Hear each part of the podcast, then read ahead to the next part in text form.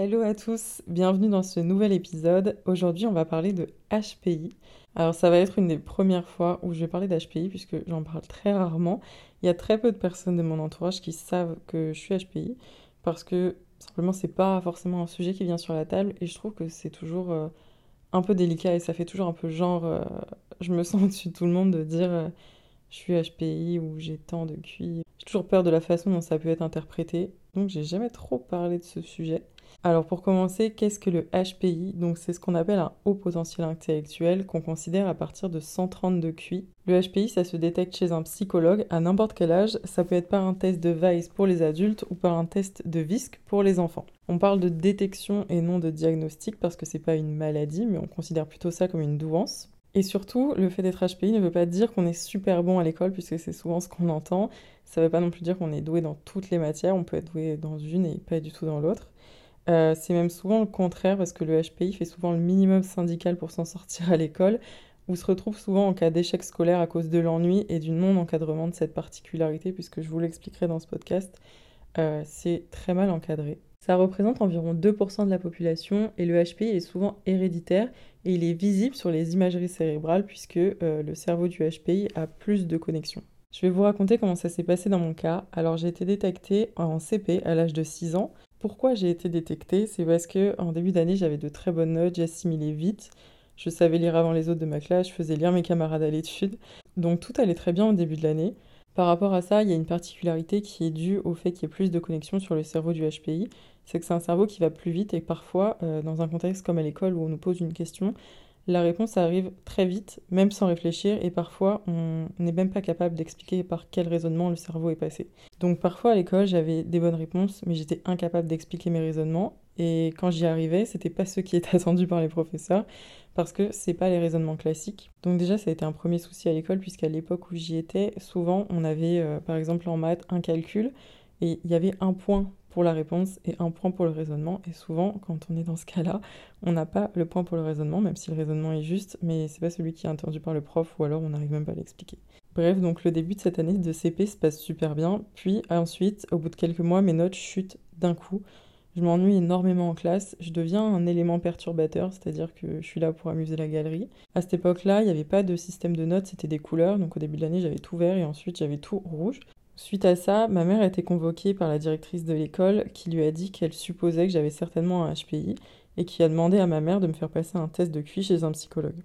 Donc je passe ce test de QI, j'ai un résultat de 131 et la psy dit à ma mère que je suis fatiguée et qu'en réalité j'ai certainement plus. La psy suggère ce qu'on appelle un cycle scolaire raccourci, donc l'école en communion avec ma mère décide de me faire sauter une classe.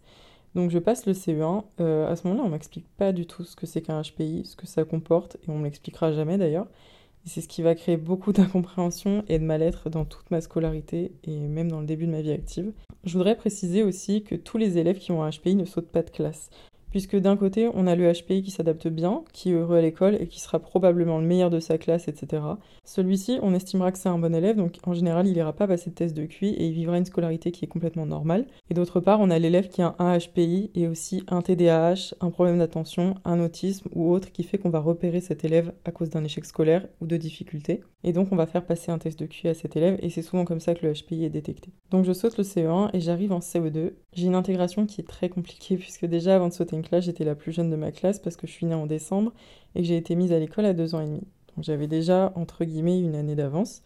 Et là, je me retrouve à avoir deux ans de moins que les autres. Donc je suis trop jeune pour les gens de ma classe. Et pour les gens qui étaient mes copines avant dans mon ancienne classe, bah, je suis plus dans leur classe, donc je les intéresse plus. Donc je commence à passer mes récrés toute seule et je vis des années d'école qui sont assez solitaires et assez compliquées. J'aime pas trop l'école. J'entre au collège à 9 ans et quand j'arrive en sixième, il y a une autre fille qui a le même âge que moi dans ma classe elle a aussi sauté une classe et elle est aussi née en décembre, donc on a toutes les deux euh, quasi deux années d'avance. Ma scolarité continue à être assez solitaire, mais je me fais une copine euh, en sixième qui n'est pas cette fille, qui en est une autre, et avec qui je resterai copine sur mes deux premières années de collège. malgré le fait que j'ai sauté une classe et que j'ai ce HPI, j'ai des notes qui sont moyennes pendant tout le collège. Je m'ennuie, je travaille pas, j'aime toujours pas l'école.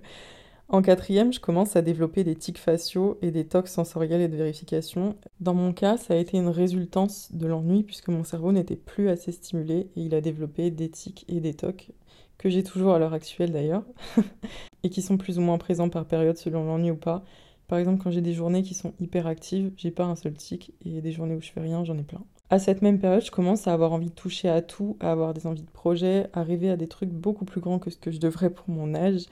Et j'ai une grosse fibre artistique qui se développe, que j'ai toujours eu déjà petite, mais là c'est encore plus marqué. Je commence à écrire des chansons, je filme des premières vidéos YouTube que je posterai jamais. je commence à adorer la photo. Mes parents ont un réflexe et un logiciel Photoshop, donc je commence à utiliser Photoshop et j'arrive à maîtriser Photoshop à l'âge de 12-13 ans. Quand j'arrive en quatrième, je me fais quelques amis que je garderai jusqu'à la fin du collège et même à la fin du lycée. Je passe en troisième, la fin de l'année arrive, je veux être coiffeuse, sauf que j'ai 13 ans, je suis trop jeune pour aller en CAP, parce qu'on n'a pas le droit d'aller en CAP à cet âge-là, il faut une dérogation. Donc je m'oriente en seconde générale, un peu aussi poussée par mes parents, par exemple, dans ma famille, j'entends qu'être coiffeuse, c'est pour les filles qui sont pas intelligentes, que moi j'ai des capacités, donc sous prétexte que j'ai ça, bah, je dois aller faire des études, etc., etc. Je suis pas du tout d'accord avec ça, je comprends pas, mais j'ai pas le choix parce que j'ai 13 ans. Donc je m'oriente vers cette seconde.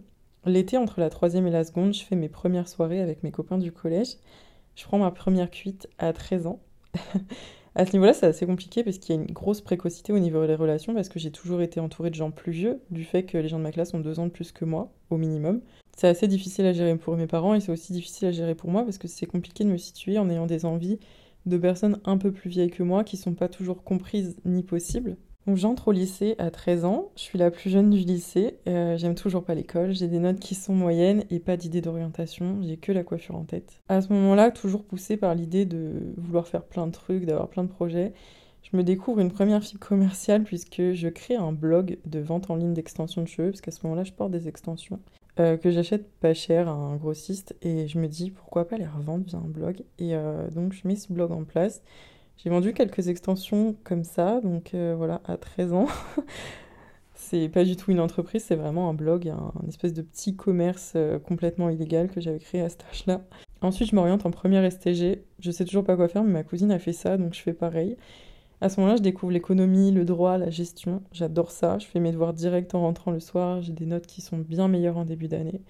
Et puis très vite, je recommence à m'ennuyer. Au même moment, je suis en couple. C'est ma première relation qui est très passionnelle parce qu'encore une fois, l'ennui et le besoin de repousser les limites euh, qui sont dues au HPI me font avoir euh, des comportements qui sont pas du tout les bons dans cette relation. On connaît une première rupture et cette rupture plus l'ennui à l'école et la sensation d'incompréhension et d'être perdu font que je connais un premier épisode dépressif et un premier traitement médicamenteux pour cet épisode dépressif. À ce moment-là, euh, je viens de rentrer en terminale, j'ai 15 ans. Je me pose plein de questions. Il y a un moment où je me demande si je suis pas bipolaire. Enfin, je, je comprends pas du tout en fait ce qui se passe à ce moment-là. Bref, je finis mon lycée, j'obtiens mon bac avec la mention assez bien à 16 ans. Je suis un peu déçue de moi. c'est l'éternelle insatisfaction, c'est aussi un des traits du HPI. Jamais content de soi, on veut toujours plus surtout quand on n'en fait pas beaucoup à l'école et qu'on sait qu'on est capable de plus. Après le bac, on déménage à Chartres avec mes parents. C'est à deux heures de là où on habitait avant et où j'ai toujours grandi. À ce moment-là, j'ai mis l'idée de la coiffure de côté. Je veux faire une fac d'économie ou une fac de droit. Sauf que mes parents veulent pas que j'aille à la fac parce que c'est pas assez cadré et qu'ils veulent pas que je prenne un appart parce que je suis trop jeune, puisque j'ai 16 ans à ce moment-là. Donc ils me demandent de me rabattre sur un choix d'orientation qui est dispo dans la ville où on habite, sachant que dans cette ville il n'y a pas de grosse fac, donc il y a quasiment que des BTS ou des DUT qui sont proposés.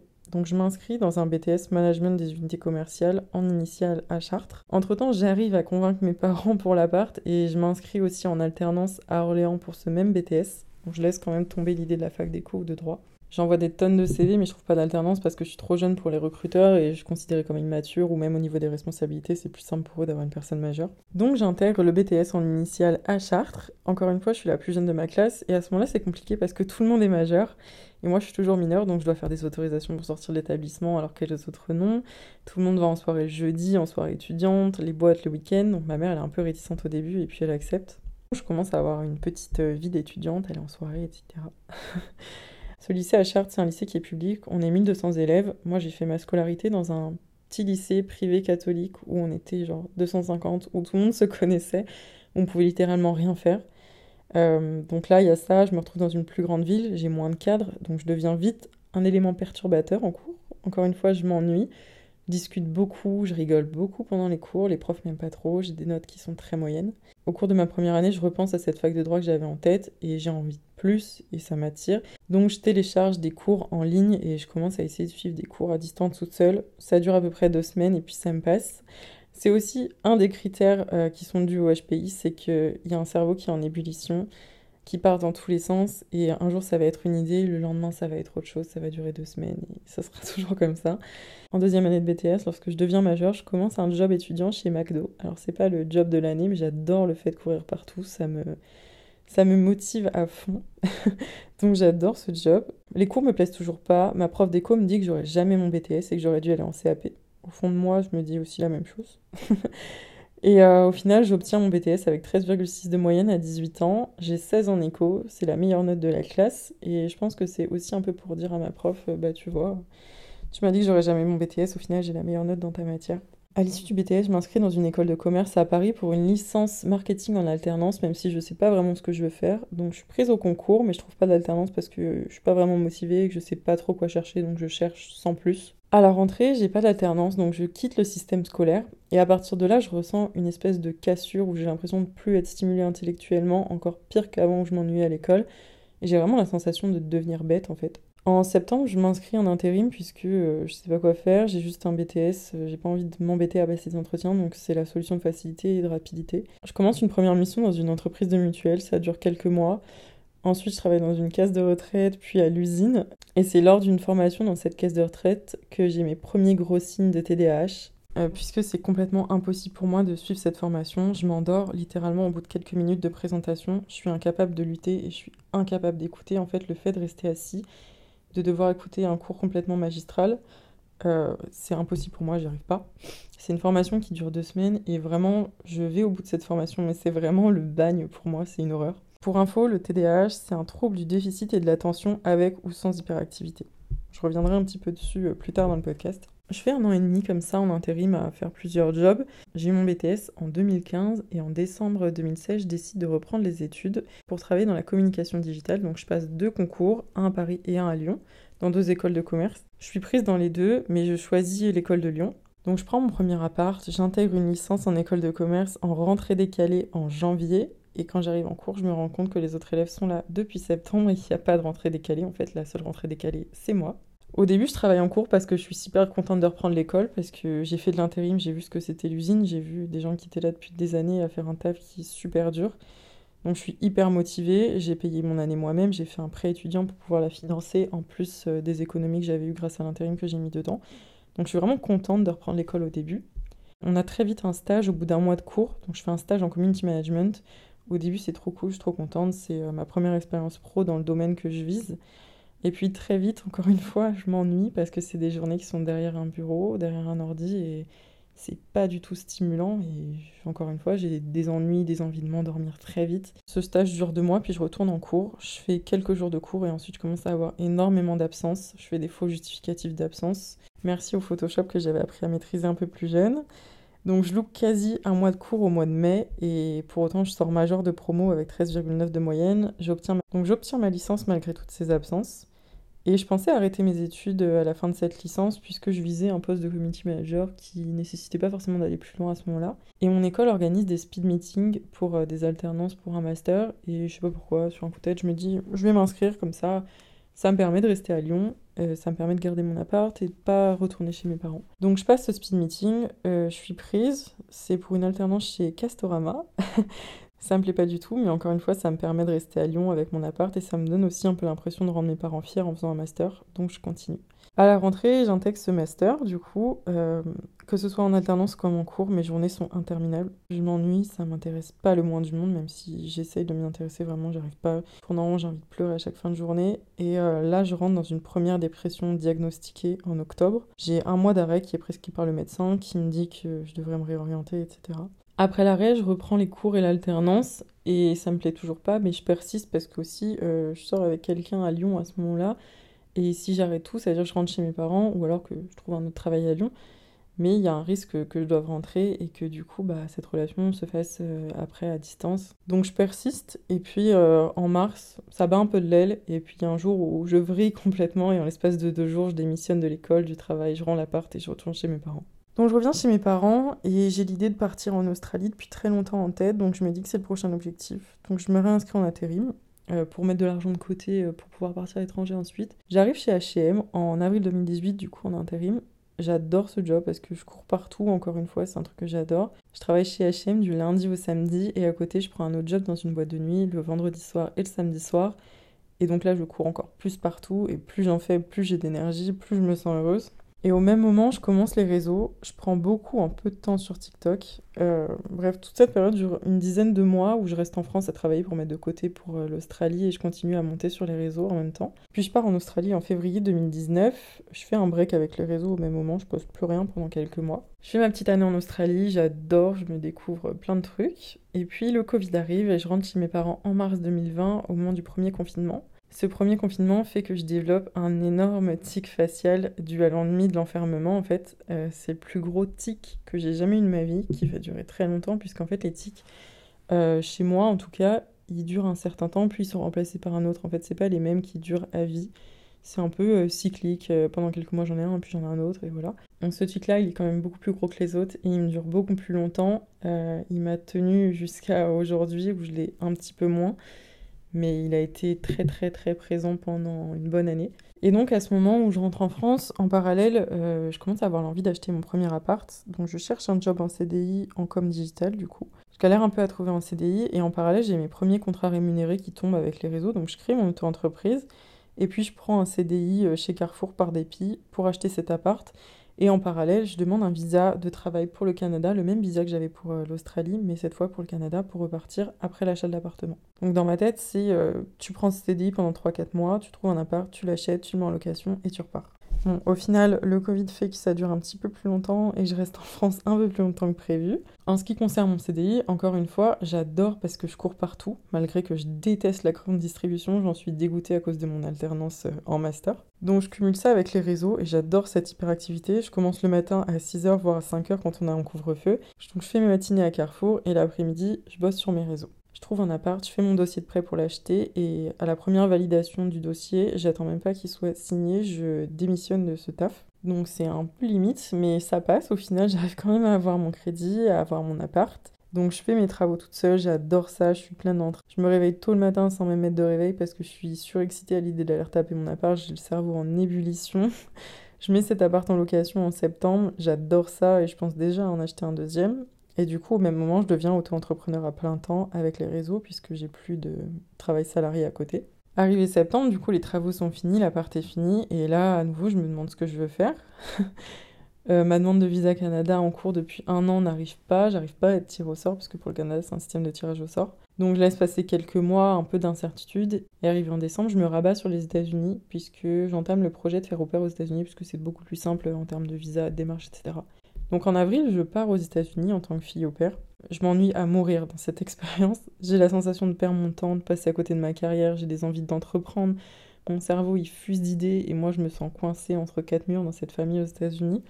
Alors qu'ils sont très gentils avec moi, hein, mais j'ai l'impression qu'on me coupe complètement les ailes. Je commence à rentrer encore une fois dans un espèce d'état dépressif et donc je décide au bout de cinq semaines de rentrer en France parce que je vais absolument pas retomber là-dedans, parce que j'aime vraiment pas et parce que euh, j'ai cette envie d'entreprendre et qui me fait rentrer en France où je me dis ok il faut rentrer parce que j'ai des trucs à faire. Et pendant les semaines où je suis aux États-Unis, je tombe sur un podcast qui parle du fait d'être HPI et en écoutant ce podcast, euh, je me retrouve à 100% dedans. Et au final je me retrouve à en écouter du matin au soir parce que ça me fait du bien, ça me fait tenir pendant cette expérience là-bas.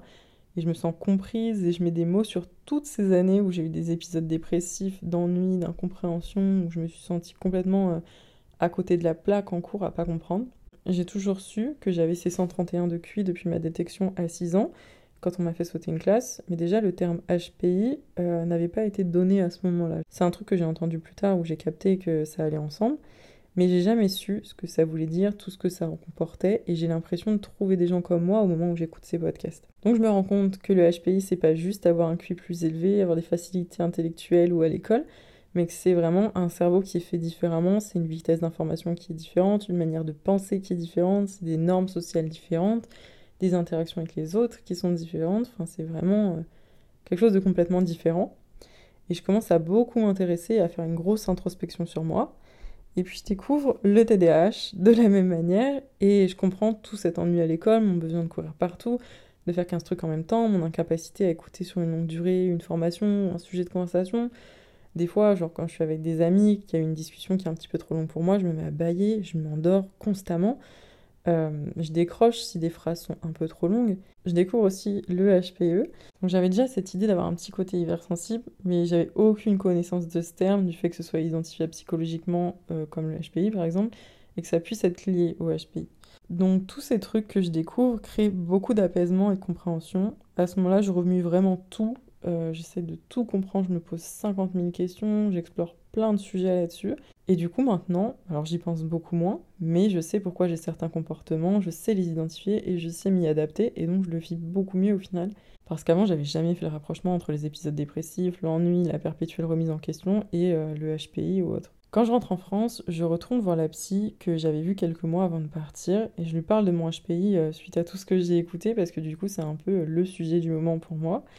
Je lui dis que j'ai l'impression d'avoir régressé intellectuellement depuis plusieurs années, de ne pas avoir été stimulée et que j'ai peur que mon QI ait baissé mais que au fond j'aimerais savoir, même si ça me fait peur. Donc d'un côté j'ai pas trop envie de passer des tests et de me dire euh, ah ouais t'as baissé et de me sentir nulle face à ça. Et d'un autre côté, j'ai quand même envie de savoir, quoi, pour me rassurer au cas où ça n'avait pas baissé. Et en fait, la psy m'explique que bah, ça fonctionne pas comme ça, et qu'un QI c'est stable quasi à vie. Donc suite à ça, je repasse des tests euh, où je suis évaluée à 135. Au final, ça me rassure parce que moi qui avais peur d'avoir perdu, au final, j'ai pris un tout petit peu. Comme a priori, un QI, ça change pas vraiment au fil de la vie, euh, j'avais certainement déjà ces 135 à 6 ans, mais comme la psy l'avait dit, à ce moment-là, j'étais un peu fatiguée, donc certainement que j'avais le même, euh, le même QI à ce moment. En conclusion, ce que je peux vous dire sur ce HPI, c'est que, à mon sens, il n'y a vraiment pas assez de suivi et d'encadrement là-dessus. Puisqu'encore une fois, on m'a jamais expliqué ce que ça voulait dire quand j'ai été détectée. On m'a juste dit que j'allais sauter une classe et on m'a lâché dans la nature.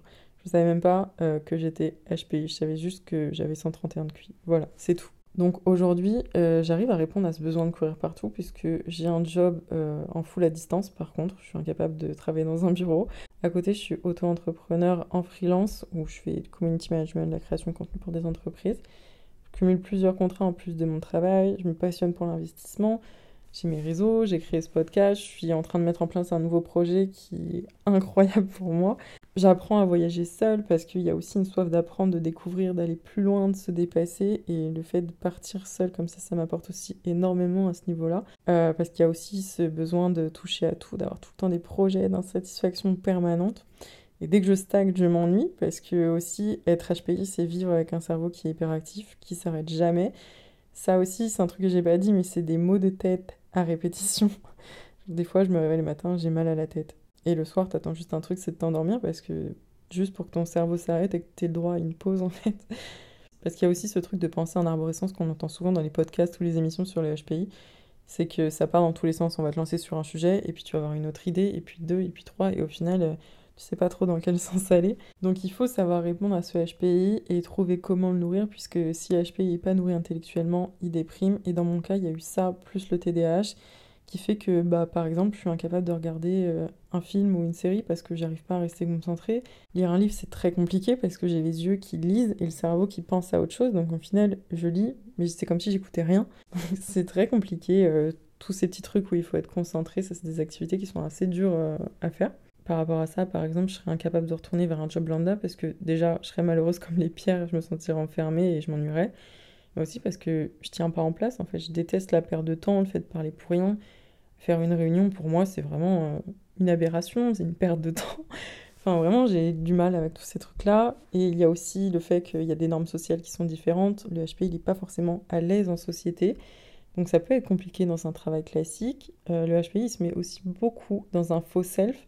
Il a une grande capacité à s'adapter à son environnement, de peur qu'on ne l'accepte pas par sa différence ou simplement parce qu'en fait, c'est un cerveau qui est tellement ouvert, qui va tellement sur plein de sujets, que tu es capable de comprendre à peu près tout, et donc de t'adapter à peu près toutes les personnes. Alors a un aspect très positif, par exemple, sur un plan pro, ça peut être bien parce que tu peux arriver à échanger avec plein de gens, si tu as un travail où tu es commercial ou je sais pas, tu peux t'adapter à tout le monde, donc ça peut être positif.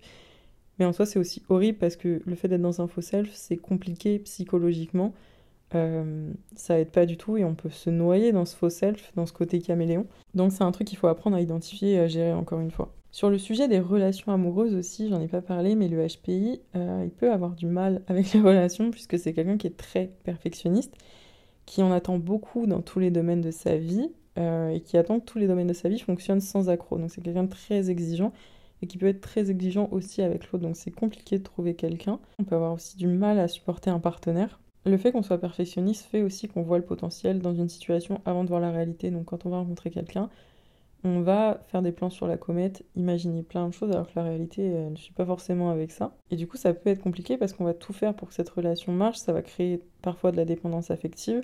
Encore une fois, à cause du faux sel du HPI, on va aussi se suradapter.